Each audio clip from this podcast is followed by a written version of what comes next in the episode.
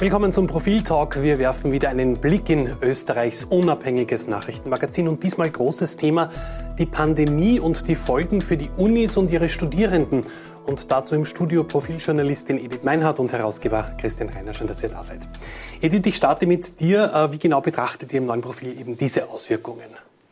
Ähm, wir haben uns gefragt, welche langfristigen Folgen es für die Studierenden, für die Forschung und ganz wichtig für die Lehre gibt ähm, und haben mit vielen Studenten, Studentinnen gesprochen, mit Forschern, teilweise Forschern, die in der Pandemie auch wesentliche Beiträge geliefert haben und Forschern, die in äh, anderen Gebieten tätig sind, wie ihre Erfahrungen mit Online, mit einer Universität sind, die eigentlich Präsenz braucht und in jetzt äh, drei Semestern sie nicht hatte. Mhm. Ähm, und wir gehen jetzt in das vierte Semester. Es ist noch immer nicht so, dass alle Universitäten wirklich ganz offen sind. Also wir sind noch nicht zurück äh, beim Normalzustand. Diese, großen, äh, diese große Runde machen wir in der Geschichte mit vielen O-Tönen von Studenten und Studentinnen. Wir werden uns das gleich alles noch etwas genauer anschauen. Christian, inwiefern hat denn die Pandemie den Unis wirklich zugesetzt? Oder was sind die Langzeitschäden daraus?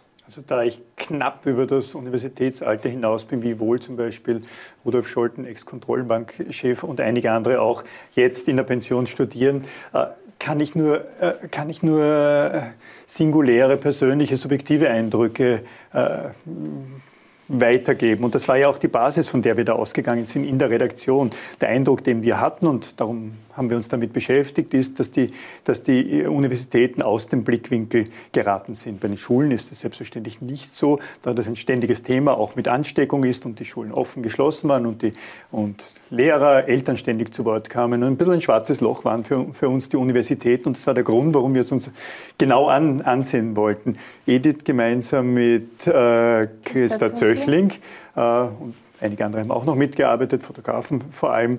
Äh, auch weil es uns sehr wichtig erschien, hier ein doch nicht mehr im Uni-Alter befindliches Redaktionsteam hat versucht, und das ist auch gelungen, mit vielen O-Tönen aus der Sicht der Studentinnen und Studenten, deren äh, Befindlichkeit und deren Befinden nach dieser Zeit darzustellen. Wir versuchen nicht akademisch von der Kanzler herab zu predigen, sondern haben sehr viele O-Töne geholt und versucht, die Studentinnen dort abzuholen, äh, wo sie sich derzeit befinden, zumal das richtig, richtig unterbelichtet ist in der Wahrnehmung und auch im journalistischen Umfeld.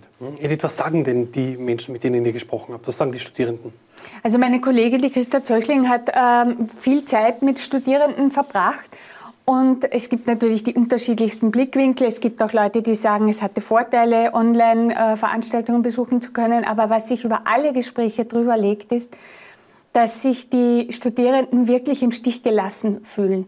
Sowohl von den Unis als auch teilweise von den Professoren, die mitunter also monatelang abgetaucht sind und den Studierenden gesagt haben, sie sollen ein Buch lesen, weil sie es äh, nicht der Mühe für wert gefunden haben, auf online umzustellen, mhm.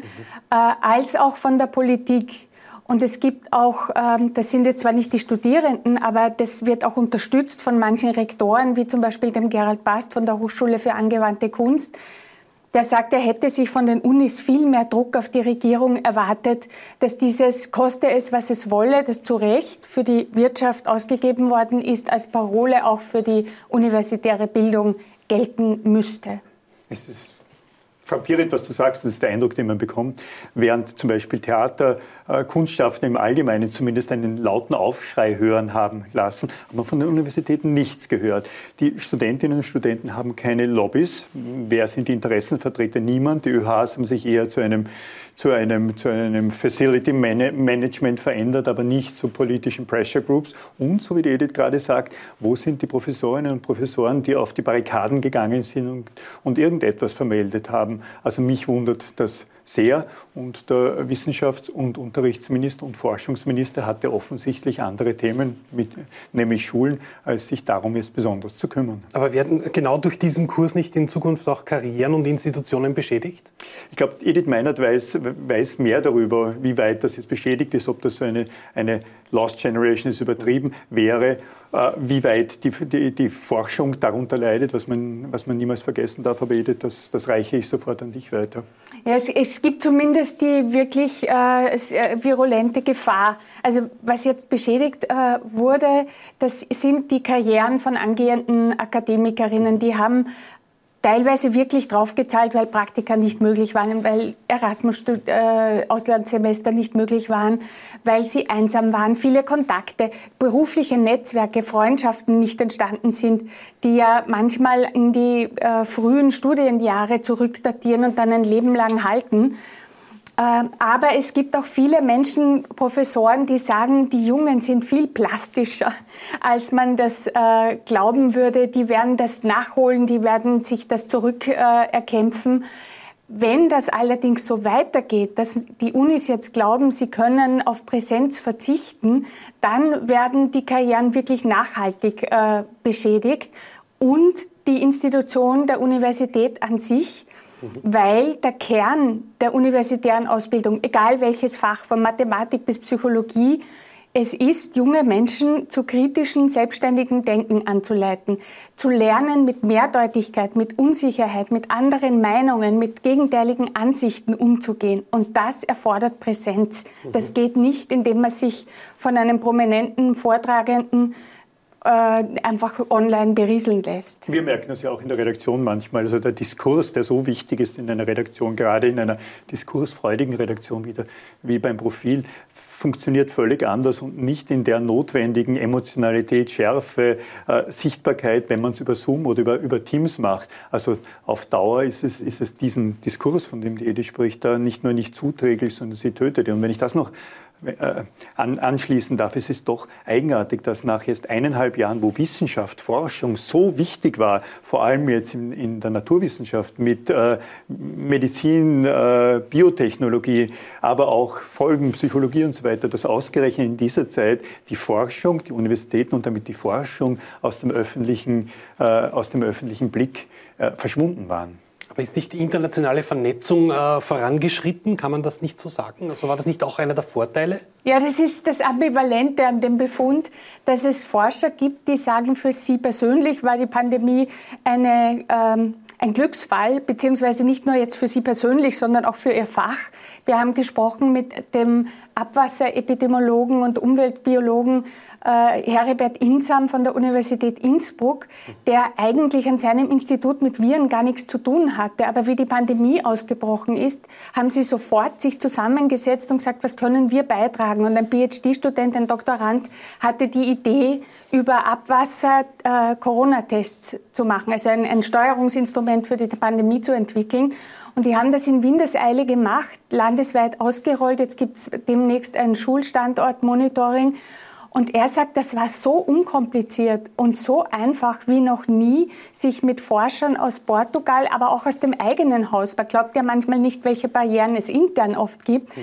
zu vernetzen, sich auszutauschen über Grenzen, Unis und Fächer hinweg. Also der ist äh, wirklich enthusiasmiert was die Forschung betrifft, äh, diesen, diesen einen Aspekt, nicht was die innovativen Prozesse betrifft, die verlangen dann wieder diese Tür- und Angelgespräche, dass manchmal auch Menschen aus unterschiedlichen Disziplinen zufällig irgendwo zusammenstehen und eine Idee haben. Das verlangt wiederum Präsenz und ganz besonders nicht für die Lehre.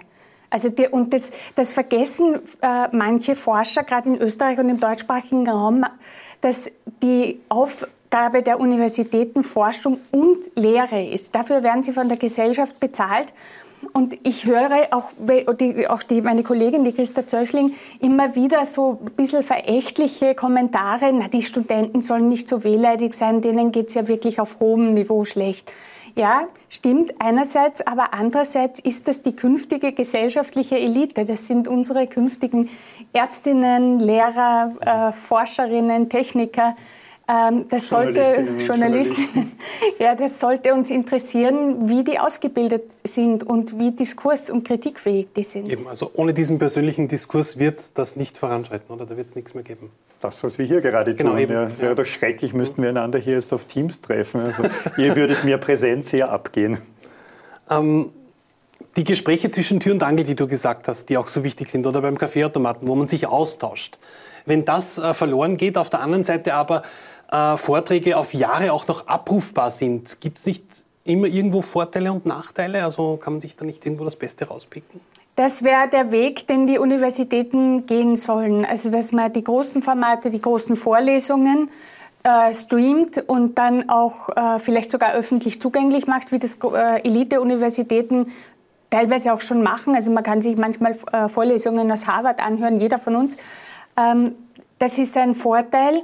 Aber der interaktive Teil, der den muss man entweder schützen, also dass man das auch nicht öffentlich zugänglich macht, mhm. weil ich glaube, das kennt jeder von uns, dass man sich eine Frage, die noch nicht ausgegoren ist oder ein Gedanke, der noch nicht ganz zu Ende gedacht ist, eher verkneift, wenn man weiß, dass dieses Video dann für immer im, auf YouTube stehen wird, dann tendiert man dazu mhm. eher erst was zu sagen, wenn man ganz sicher ist. Und das hemmt natürlich innovative Prozesse. Hemmt Marcel jetzt uns Fragen zu stellen, die dann verewigt sind. ja. um, was wäre denn jetzt äh, der, der, der, der, gangbare Weg für die Unis in dem, im nächsten Semester oder in den nächsten Semestern? Was würdest du vorschlagen in dieser Pandemie? Also für, ich finde, man braucht eine Aufarbeitung genau der Probleme, die wir hier ansprechen. Gab es ein Versagen der Rektoren? Gab es ein Versagen der, der Wissenschaftler? Gab es ein Versagen der Politik in, im Umfeld der Universitäten oder war ohnehin alles äh, so, wie es sein sollte? Meiner Meinung nach.